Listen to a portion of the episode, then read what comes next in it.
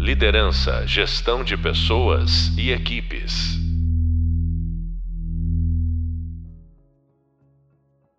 Olá, sou o professor Marcelo Gralha. Sejam todos e todas muito bem-vindas e muito bem-vindos ao podcast da disciplina Transformação Digital e Novas Formas de Trabalho. Esse podcast integra as discussões e reflexões da nossa primeira videoaula, cujo tema é Inovações Disruptivas e Ciclos Econômicos. Tenho o prazer de contar com a presença da professora e pesquisadora Patrícia Hilsen. É, Bem-vinda, Patrícia. Oi, Marcelo. Obrigada pelo convite. Um prazer estar aqui. Bom, apresentando a Patrícia, ela é doutora em Tecnologias da Inteligência e Design Digital e mestre em Administração pela Pontifícia Universidade Católica de São Paulo.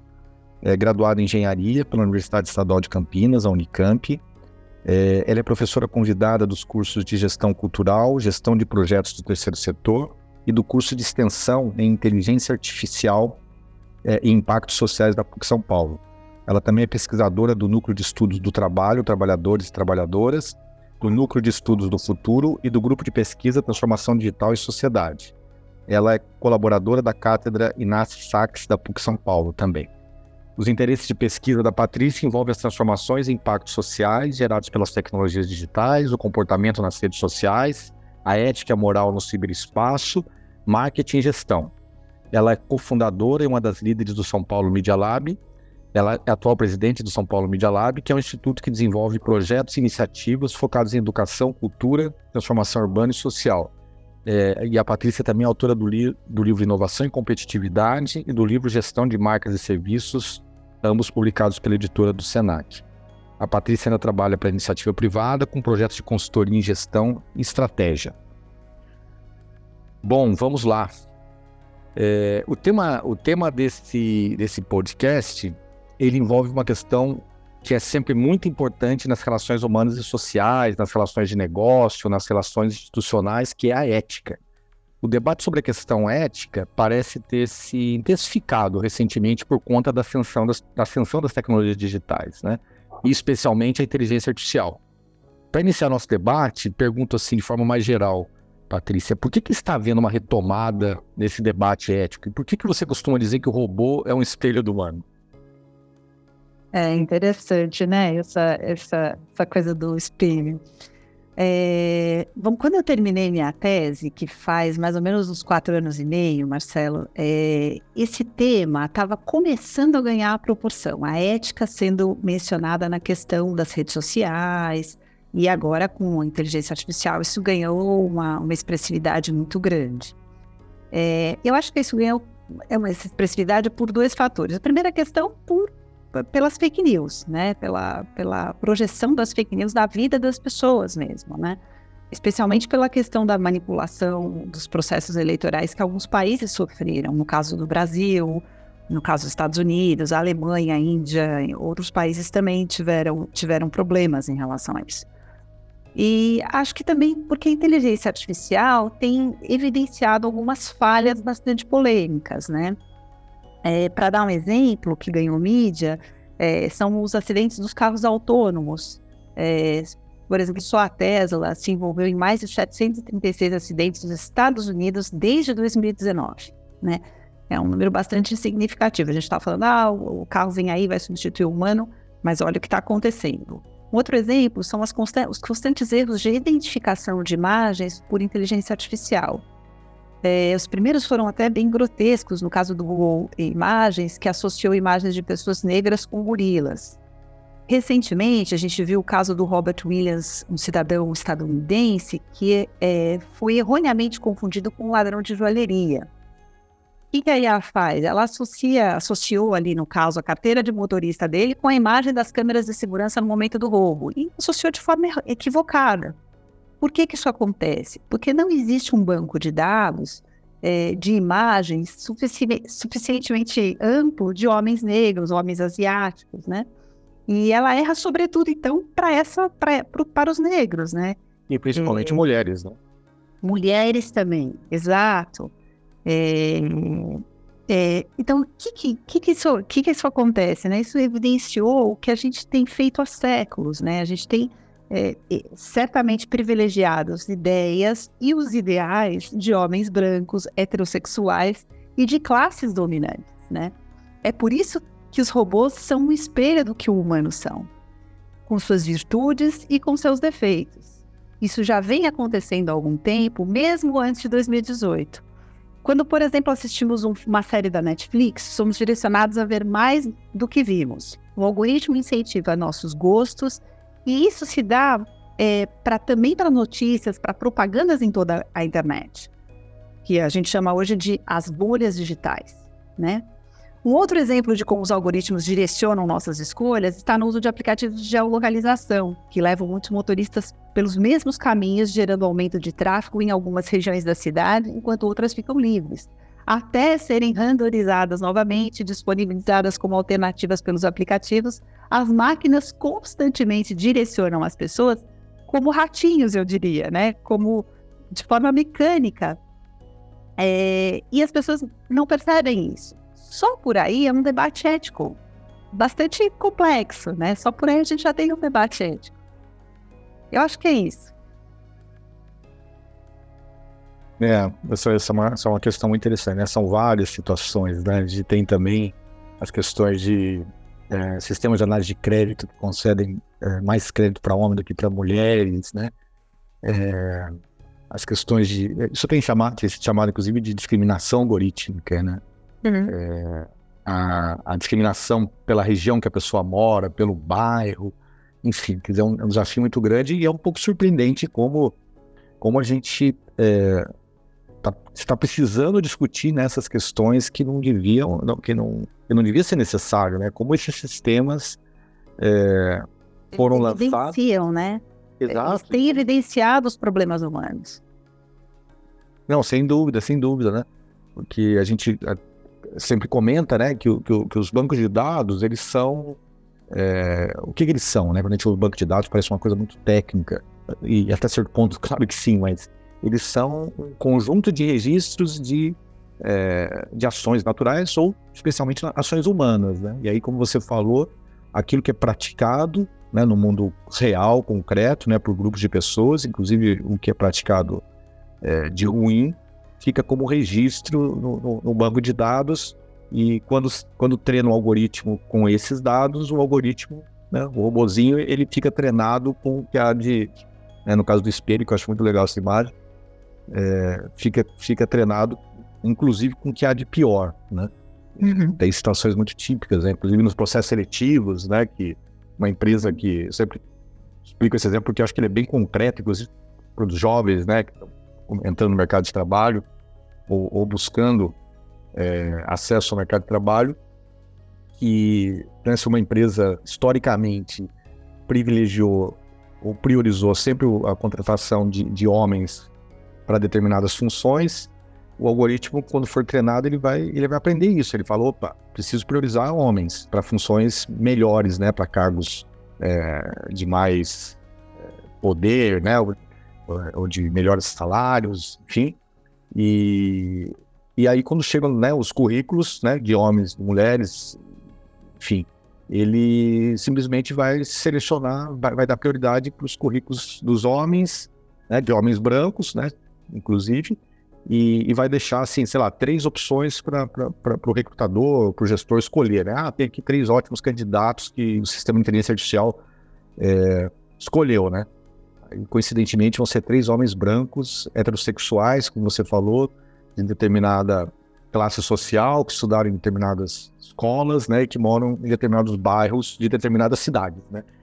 E, e, e, a gente sempre fala que isso é um processo que fica invisível, né? Porque você imagina que a máquina, que é, uma, que é um paradigma que a gente tem meio, é, meio torto, né? Totalmente equivocado, é que a máquina nunca erra, né? Mas como a máquina sempre tem a mão humana por trás dela, então ela erra, né? Porque, porque é, tem a, né? Como eu disse, tem o, o, o fator humano, né? Enfim, de qualquer forma, né? É, é importante, por isso que a gente está debatendo isso. Uhum. Bom, uma outra questão é, Patrícia, você acredita que os estudos sobre ética eles poderiam ajudar as empresas de tecnologia, né, que são as responsáveis pelo desenvolvimento dos códigos, algoritmos, né, que, que e, e que são pouquíssimas empresas, né? No fundo a gente está falando, né, das, das, chamadas big techs, que são oito empresas, cinco dos Estados Unidos e três da China, né? é, mas também das empresas que estão aplicando soluções de inteligência artificial em seus processos, né? Uhum. Porque é, às vezes o debate fica parecendo que, que, que, que o foco é apenas das empresas que desenvolvem os sistemas de inteligência artificial. É claro que sim, né? Porque ali é a origem de tudo. Mas, entre, mas de outra maneira, né? Por outro lado, é, qualquer tipo de empresa né, que resolva aí pode ser exatamente qualquer tipo de empresa, organização, universidade, governo, enfim, é, como vem acontecendo, adquire sistemas de A, né, não desenvolveu, ele adquire, né, paga pela licença de uso, por exemplo, e incorpora o sistema de A num determinado processo que ele tem. Por exemplo, reconhecimento facial, né? Então, uma empresa, sei lá, que tem é, lojas num shopping, é, vai desenhar um processo para cadastro de clientes, para agilizar e tudo mais, para poder ter os dados dos clientes e fazer ofertas mais assertivas e utiliza né, um sistema de reconhecimento facial de alguma empresa de tecnologia acoplado a esse processo. Então, uma etapa do processo é a câmera capturar a biometria de uma pessoa, né? Ou seja, eu estou querendo dizer que é, esse assunto não diz respeito somente às empresas de tecnologia, mas a qualquer empresa que incorpore inteligência artificial é, nos seus processos, né? É, enfim, você, você acredita, né? Então, Retomão, você acredita que os estudos sobre ética podem ajudar essas empresas é, a não cometerem falhas, né? Como a gente está discutindo, né? Preconceitos, erros, né? Porque não é só o preconceito, né? E o viés, tem o erro mesmo, né? É, avaliações equivocadas, scores injustos, né? Enfim, o que, que você pensa sobre isso? Acho que você tem razão, né? A gente, quando fala em, em IA, a gente pensa só nas, nas grandes empresas que produ, produtoras de IA, mas acho que todas as empresas são impactadas, as que vão usar isso. E isso é um isso é uma questão que a gente que, que sai do controle, né? Por mais que a, a gente crie mecanismos para controlar, é muito complicado, até mesmo quem fornece esse serviço, né? Eu acredito que essas empresas de tecnologia, Marcelo, dizem estar interessadas no debate ético, escrevem essas políticas, escrevem políticas próprias, perseguem valores próprios, mas esses valores não dizem respeito necessariamente a um valor moral social relevante. Elas podem é, dizer respeito necessariamente, é, escrever que elas são transparentes, é, dizer que elas é, estão abertas à, discussão, de, de a, a, se expor, né, a expor o código delas, mas se, eh, na verdade, omitir a verdade for auxiliá-las a, a, aumentar os seus lucros, eu acho que é muito provável que elas optarão pela omissão dos fatos reais para aumentar os seus lucros. E é o que a gente vem observando que, que acontece muitas vezes. O que a gente não pode esquecer é que as empresas têm como valor máximo o lucro para o acionista. Mesmo os de capital fechado perseguem a mais-valia do trabalho, dos recursos, perseguem ganhar mais com menos. Assim, o cidadão comum, para o cidadão comum, elas podem cometer erros e muitas vêm se mostrando bastante inertes nesse sentido. Em décadas passadas, tivemos escândalos de má condutas e fraudes contábeis, por exemplo, no caso da Enron, da Volkswagen. Na atualidade, a gente viu acontecer isso com americanas, né? Mas, com, com, ou seja, lojas, até mesmo lojas de varejo, estou dizendo de lojas fora, de, de, de, de empresas fora da, da do, do, setor, né? Mas, assim, no setor é, de plataforma e no setor é, de tecnologia, é, é um escândalo atrás do outro, né? Uber, por exemplo, declara que explora trabalho não o trabalho do, do, motorista que, que não é motorista é, funcionário, que é o motorista do aplicativo é, associado, digamos assim. Ele declara, olha, eu tô, ele é meu funcionário, mas eu não pago como funcionário. Ele fala isso, né? E ele faz lobby para conseguir isso com políticos. O Google faz a mesma coisa com lobby com, nos Estados Unidos para conseguir, para defender seus interesses. O Lira, o presidente da, da Câmara dos Deputados, recentemente disse é, que o Google e o Facebook estão exagerando no lobby contra a lei das fake news aqui no Brasil, né? Sem falar, assim, escândalo da British Analytics no, com o Facebook, que estourou a, a lei né, da, de, é, para proteção de dados as quedas dos aviões, por exemplo, do Boeing 737 MAX, é, que a Boeing declara que está tudo bem e as pessoas precisou o governo americano falar, ó, suspende, né? É, então, sim, a pergunta que eu deixo aqui uma pergunta, né? Dá para confiar, né? A gente coloca, eu acho que a gente coloca muita esperança, Marcelo, é, nas empresas só, né? Claro que elas são uma importante fonte de geração de riqueza dos países e também de distribuição de riquezas por meio dos empregos. Mas a gente precisa ter outras formas de distribuir essa riqueza. Né? Especialmente porque o trabalho, evidentemente, você estuda bastante isso, você sabe que o trabalho vai diminuir com a inteligência artificial. Eu acho que a gente tem que. O neoliberalismo, de alguma maneira, nos colocou nisso, né? É, e a gente tem que se perguntar quem deve zelar, cuidar pela defesa dos direitos humanos. Eu, eu penso que essas empresas têm um papel importante nisso, mas também os governos, os órgãos de classe, as escolas, as universidades, as empresas do terceiro setor, as entidades de defesa dos consumidores, dos trabalhadores, as próprias famílias e, por último, cabe a consciência do cidadão comum, de cada indivíduo, né? Todas essas instituições que a gente fala, elas andam bastante desmoralizadas na sociedade pós-moderna, né? É, então a gente fica pensando é, como, como dar, como, como dividir essa, essa distribuição, né? Como dividir essas, essas responsabilidades né, na, na sociedade. Eu acho que a gente tem que dar mais atribuição e responsabilidade para instituições que não estão focadas no lucro, porque o lucro tem uma outra ética aí, né?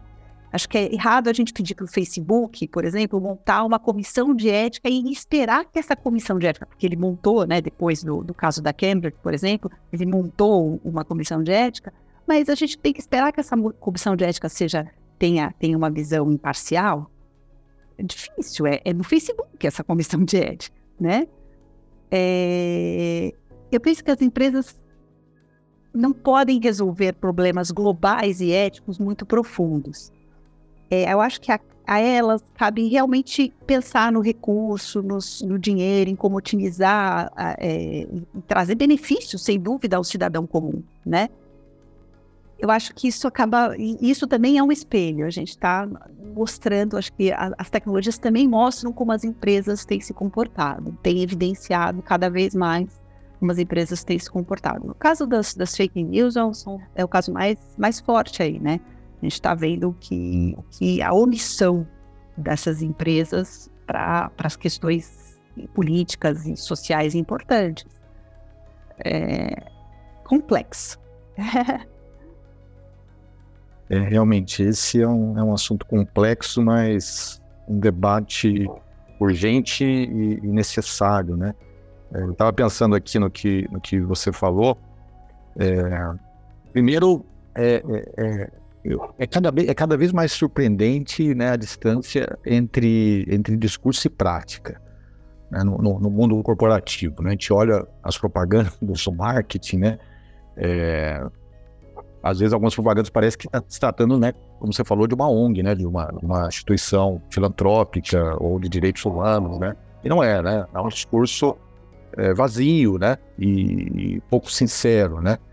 É, e isso é, é, surpreendente pelo fato de que a gente sabe, né? Tem aquela máxima que diz que, que é possível que você engane uma pessoa por muito tempo, ou que você engane é, muitas pessoas, mas por pouco tempo, mas que não é possível você enganar muitas pessoas por muito tempo. Né?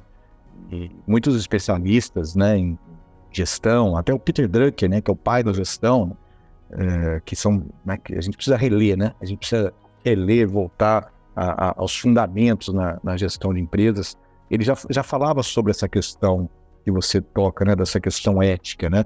É, ele tem um vídeo dele, que é o último vídeo em vida que ele faz, que é muito interessante, não é que fala a história da vida do Peter Drucker, vale muito a pena. É, no vídeo entrevistam ele e executivos de empresas onde o Peter Drucker fez, tecno, é, fez consultoria, né? E pergunta para os executivos o que, que você aprendeu com o Drucker. E aí cada um fala uma coisa mais marcante. É, aí um deles, um dos executivos, não me lembro se era da, da P&G, mas era uma empresa é, mundial, fala o seguinte: eu aprendi com o Drucker que não vale a pena, que é muito arriscado andar sobre gelo fino.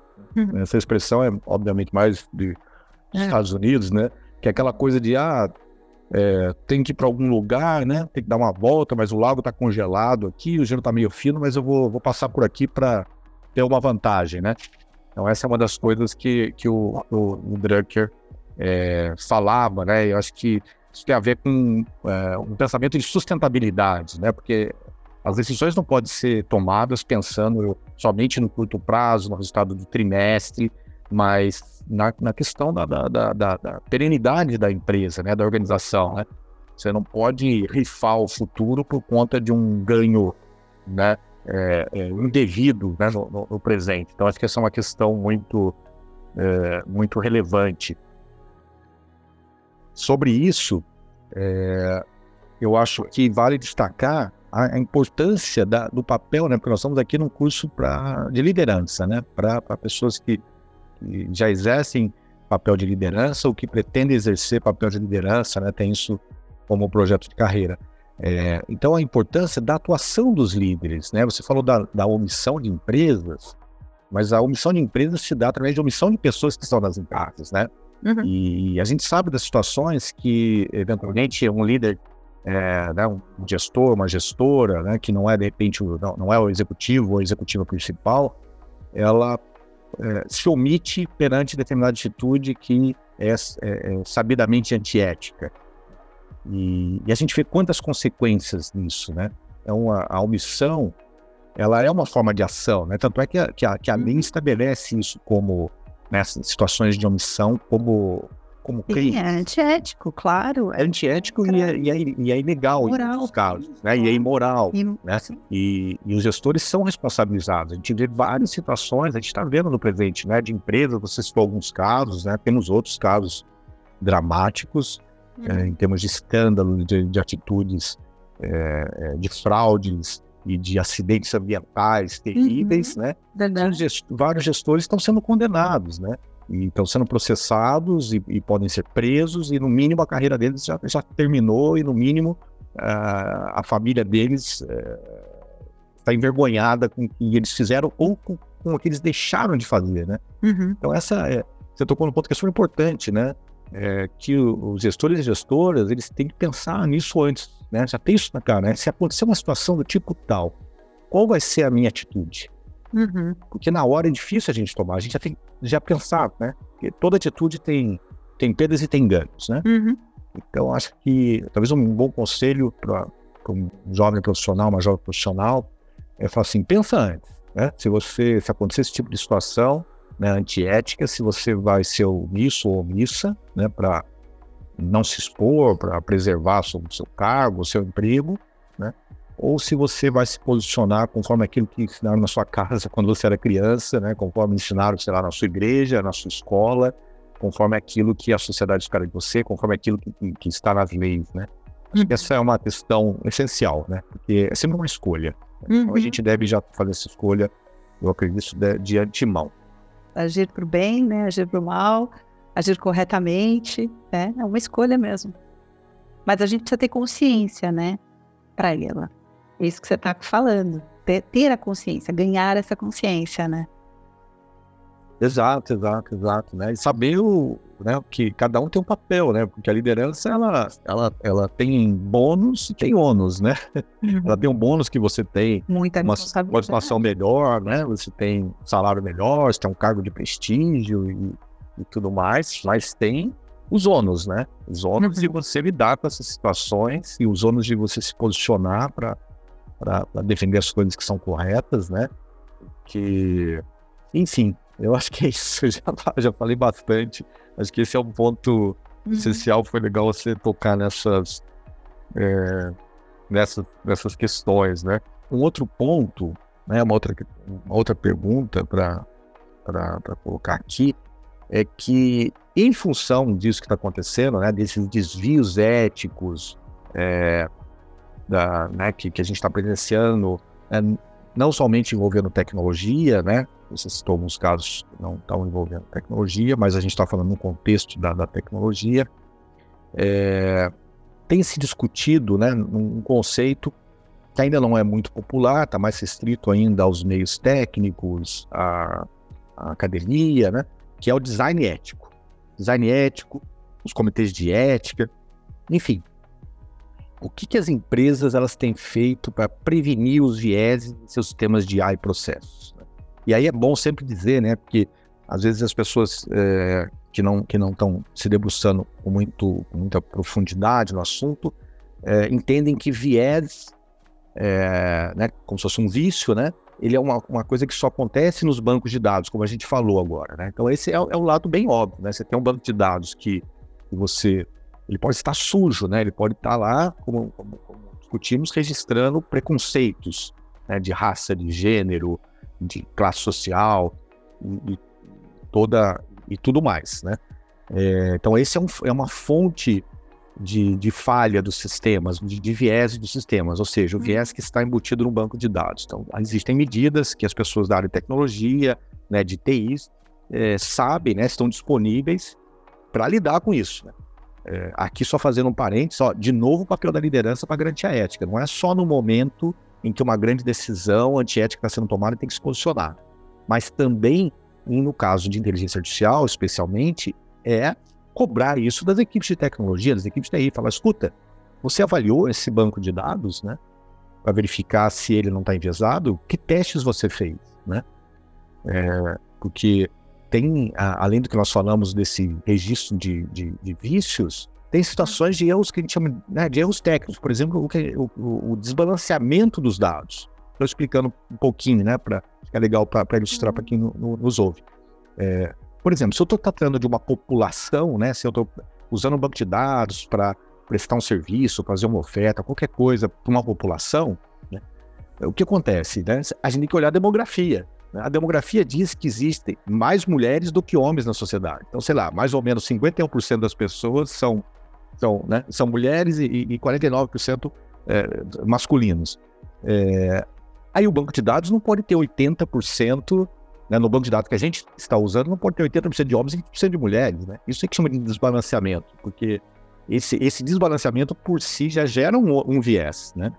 Então, esse tipo de, de, preocupação, de questionamento, de análise crítica, né, que é uma coisa que está cada vez mais valiosa agora no mundo da, da IA, que é a capacidade de análise crítica, de olhar as coisas, entender, questionar e não ser levado pelo, pela onda, né, é, no, no, automático, né.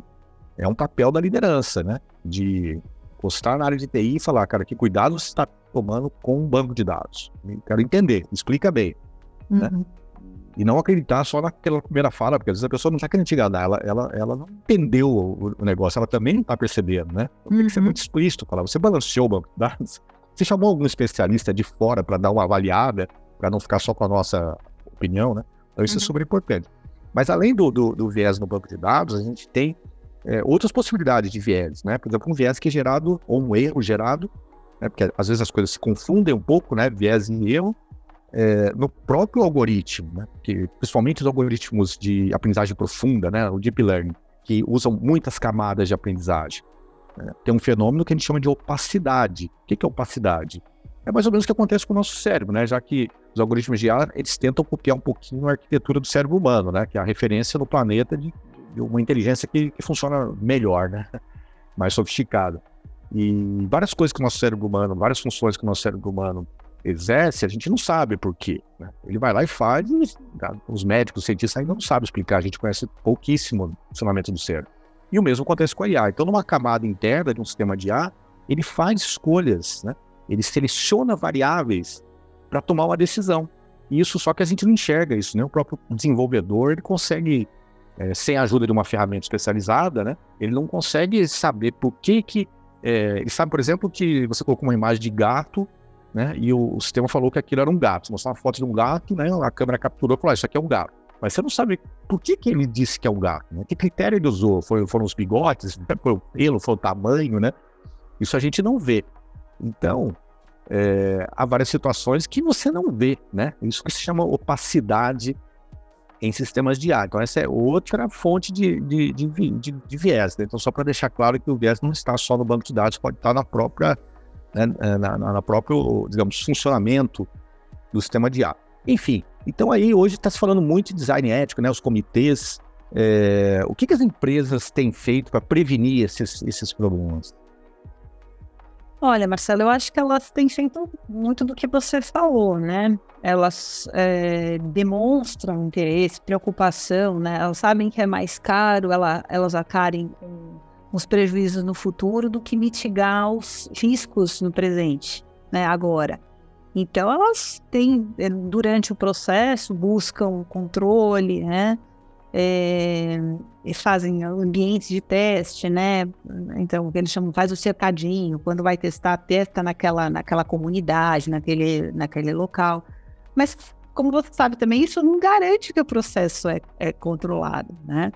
É, você é engenheiro de, de processos, conhece engenheiro, entende, trabalha com processos, né? Entende muito bem o que eu estou falando. Que por mais que os processos sejam perfeitos, por mais que eles sejam controláveis, é, todo processo é sujeito a falha, assim como os seres humanos, né? É, talvez a inteligência artificial reduza as falhas humanas, né? Por, por em, em alguns aspectos, quando ela estiver muito mais evoluída, e, e, mas ela, a falha é sempre, ela existe. A gente tem que se, se resguardar dela, mitigar ela. Né? E as empresas realmente fazem isso. Só que é, eu acho que a gente tem uma questão na atualidade que a gente tem que considerar muito. As tecnologias têm mudado as referências que a gente tem hoje em relação às referências que a gente tinha no, mundo da Revolução Industrial, né, no mundo do século XX. É, por exemplo, a questão do tempo, é, do ritmo biológico, isso não é mais verdade com as máquinas. Temos os ritmo, o ritmo das máquinas, que é ininterrupto né? E, portanto, a velocidade com que o erro a, acontece pode ser exponencial, pode ser muito grande, né? Outro, outro aspecto que a gente deve considerar é a questão do alcance, né? Com as tecnologias que você que você menciona aí, com, com inteligência artificial, já com a, com a internet, simplesmente, né? A partir da bomba atômica, fazer uma guerra significava acabar com a humanidade. Algumas inteligências artificiais hoje em dia têm alcances e consequências catastróficas, né? Só para dar um exemplo do que aconteceu, é, sempre procuro dar exemplo para também ficar, ficar mais é, no chão, né?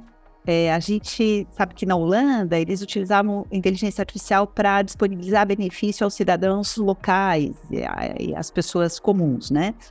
E a IA tinha um sisteminha de IA que é, fazia a, a, a, discriminação e, colocava é, os, os, os, dados dos usuários, das, das pessoas né, né, desse sistema, colocava-se os dados dos usuários desse sistema e, e, começou a observar que o sistema é, começou a, a negar escolas para as crianças de imigrantes, né? Os algoritmos consideravam que as pessoas tinham dupla nacionalidade, por isso estavam sendo preconceituosos, tá? E excluindo essas pessoas, é, sobretudo essas pessoas da, da, do benefício. Isso, no último caso, causou a demissão desse primeiro-ministro, né? Mas e a devastação? E quantas pessoas ficaram sem o benefício? Quantas crianças sem escolas por tanto tempo? Isso a, a gente consegue mensurar, né? Isso, isso sem falar em. Não estamos nem falando em perda de vida, né? A gente está falando em perda de condição, de perdas e consequências que vão ter lá para frente, né? Será que é justo a gente ser avaliado por sistemas de inteligência artificial, né? A gente pode ser reduzido a scores, como você menciona, né? Eu acho que a gente, como professor, sabe o quão complexo é avaliar um aluno, né? E como a gente não deve punir reduzir ou limitar sonhos de ninguém, né? É muito complexo o que se espera é, desse, desses sistemas, porque eles realmente estão interferindo na vida humana, né? E, sem dúvida, vão interferir, vão punir os menos favorecidos, né? Aqueles que têm menos acesso à justiça. Então, vai também existir aí, vai, esses sistemas tendem a dar uma, uma é, um degrau social ainda é, maior, né? É, em termos de acesso a eles, né? Ou seja, o rico vai poder falar com pessoas, o pobre vai ter que falar com robôs, né? E isso deve, deve efetivamente pela lei da, da, da, da mais-valia do, do trabalho, né, do, das empresas, do, você vai, você vai, isso vai acontecer, né? Então é, é difícil porque a gente não tem um país justo ainda, né? Temos um, não temos a justiça como, como um fundamento é, difundido e a gente tem muita desigualdade. É, essa é uma, uma, uma questão, é um debate realmente super urgente, né? Esse podcast a gente trata de uma das questões, além do, além do hype, né? Devia chamar os podcasts pessoal, além do hype, além do fluff, vamos ter um papo reto. Acho que podia ser o nome do, desse podcast, né? É, esse caso da Holanda que você cita, ele é muito impactante, né? Porque é, o governo daquele país, ele demorou anos, acho que foram dois ou três anos, pelo menos dois anos, não recordo exatamente, para perceber o que estava acontecendo, né? Porque aquilo foi avassalador para milhares, dezenas de milhares de famílias, né? Que aí as pessoas, é, né, por conta disso que você falou do acesso, além da pessoa não ter acesso ao benefício, né, é, a gente até já conversou isso, assim, falou sobre isso, é, é, o, a, a pessoa, o nome ficava sujo, né? Quer dizer, ele, ele, ele, o sistema colocava a pessoa como como suspeita. Aí ela não tinha acesso, por exemplo, a empréstimo em banco também. Ela não só não perdia o acesso ao benefício do governo é, que ela tinha direito pela lei é, holandesa, como também se ela buscasse empréstimo no banco, ela não conseguia, ela ficava com restrição de crédito. Né? E aí a pessoa perdeu o benefício, né? Aí perdeu o benefício, né? muitas famílias tiveram que tirar os filhos da escola, é, ou, ou, ou tirar da escola, ou, ou o pai ou a mãe é, quer dizer, perderam o benefício da escola, tiveram que parar de trabalhar para poder ficar com, com as crianças, né? E aí a renda familiar caiu, aí eles não conseguiam pagar o aluguel ou a hipoteca, e eram despejados, não conseguiam pegar o que quer dizer. Foi uma, uma coisa, né? Como você bem disse, combinou até com a, lá com a demissão, sei lá, a renúncia do, do, do primeiro-ministro holandês, né? Então isso mostra, né? É, e, e, aconteceu porque daí o Congresso daquele país abriu uma espécie de CPI, né? Por conta da, da, da irresponsabilidade da, da, do governo, negligência, né? imperícia, por não ter percebido que eles não ter feito o que nós estamos falando, né? Que seria um processo que hoje está recebendo esse nome de design ético, né, que no fundo não é exatamente uma novidade. É, isso, isso tem a ver com é, governança de, pro, de, de, de, processos de desenvolvimento, né, de produto. Né? Isso é uma coisa que é, a, o campo da engenharia domina no mundo há séculos já. Por isso que a gente tem hoje, né, possibilidade, tem aviões, tem um monte de coisa, né, tem eletroeletrônicos e as coisas, né, funcionam, né, os índices de falha, se a gente for olhar perto do passado, eles são baixíssimos, né, não é o que tá, não, não é o que está acontecendo hoje com os sistemas de inteligência artificial, né, como se tivesse a gente tivesse regredido, né? Desaprendemos a fazer governança de, de, de, de projetos, né? E, é. Enfim, então é, é uma coisa é, muito louca, interessante, foi legal você colocar isso daí. E outro ponto que vale a pena comentar é, é a importância da análise crítica. Você fala bem, né?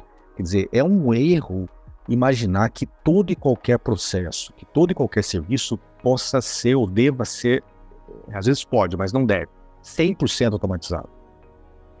É, a gente tem que fazer uma, o que a gente chama de análise de risco. Né? Se é uma coisa muito simples, que não tem impacto nenhum, ok, se automatiza 100%, bem a produtividade, reduz custo, e, e, e isso está dentro do, do, do, do, que se pretende numa, numa empresa é, né, capitalista com fins lucrativos. Mas se tem risco, você não pode otimizar a automação. Você precisa ter o, o, o, o elemento humano, porque a máquina, né, a máquina não tem julgamento moral, né? não tem julgamento ético, como você falou, é, ela não faz análise crítica, ela não tem compaixão. São, são é, competências ou atributos ou qualidades humanas. Né? Então, aí, de novo, a importância da liderança em questionar isso, né? questionar os projetos, né? porque eventualmente uma área de tecnologia pode não ter essa sensibilidade, deveria ter, mas a gente sabe que hoje o perfil é muito monocromático, né? monodisciplinar, monocultural, mono qualquer coisa, né? Você tem todo mundo, de novo, a esmagadora maioria são homens nas áreas de tecnologia, né? Que estudaram somente tecnologia, né? não estudaram humanas, por exemplo. Então isso começa aí o erro, né? Quer dizer, design ético, gente, não é só colocar um comitê de ética e usar um sistema para fazer, por exemplo, é, um, né, um modelo de explicabilidade para tentar entender o que está acontecendo no algoritmo. É mais do que isso. É você perceber que você tem componentes que têm que ser humanos, você tem que trabalhar a diversidade das próprias equipes de TI e desenvolvimento, né, diversidade ampla, cultural, gênero, é, é, raça, condição econômica, origem, é, uni universidade onde estudou, né? É, isso é básico, né? É, é, uma, é, a primeira coisa a se fazer, né? Então esse é um ponto importante. A gente tem que saber a dose, né? Eu costumo falar a diferença entre o remédio e o veneno é a dose, né? Então, pode errar na dose da, da automação, né? E você citou também, né? Em alguns casos você é, impossibilita o cliente de ter acesso a, a uma pessoa, né? A um, a um, outro humano que fale em determinados casos, né? A gente já vê isso aí hoje em situações insuportáveis de atendimento, né?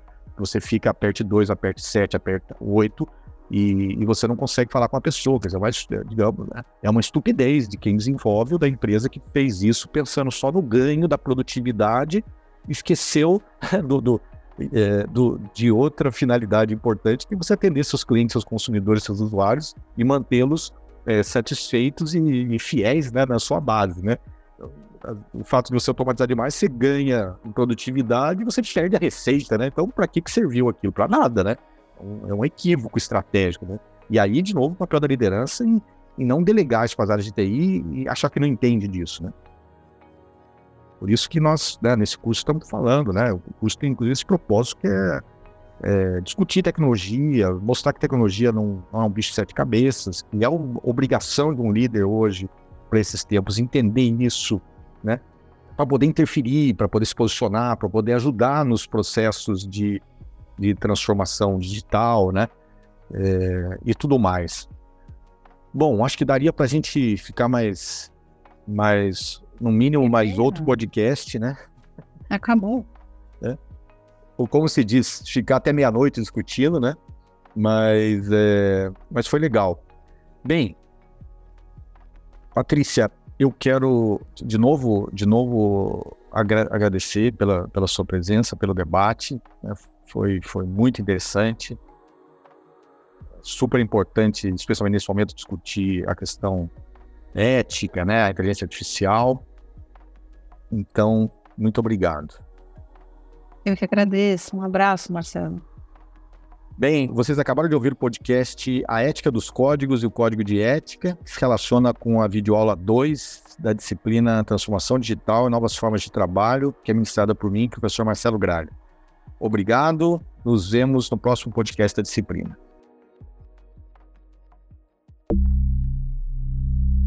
Liderança, gestão de pessoas e equipes.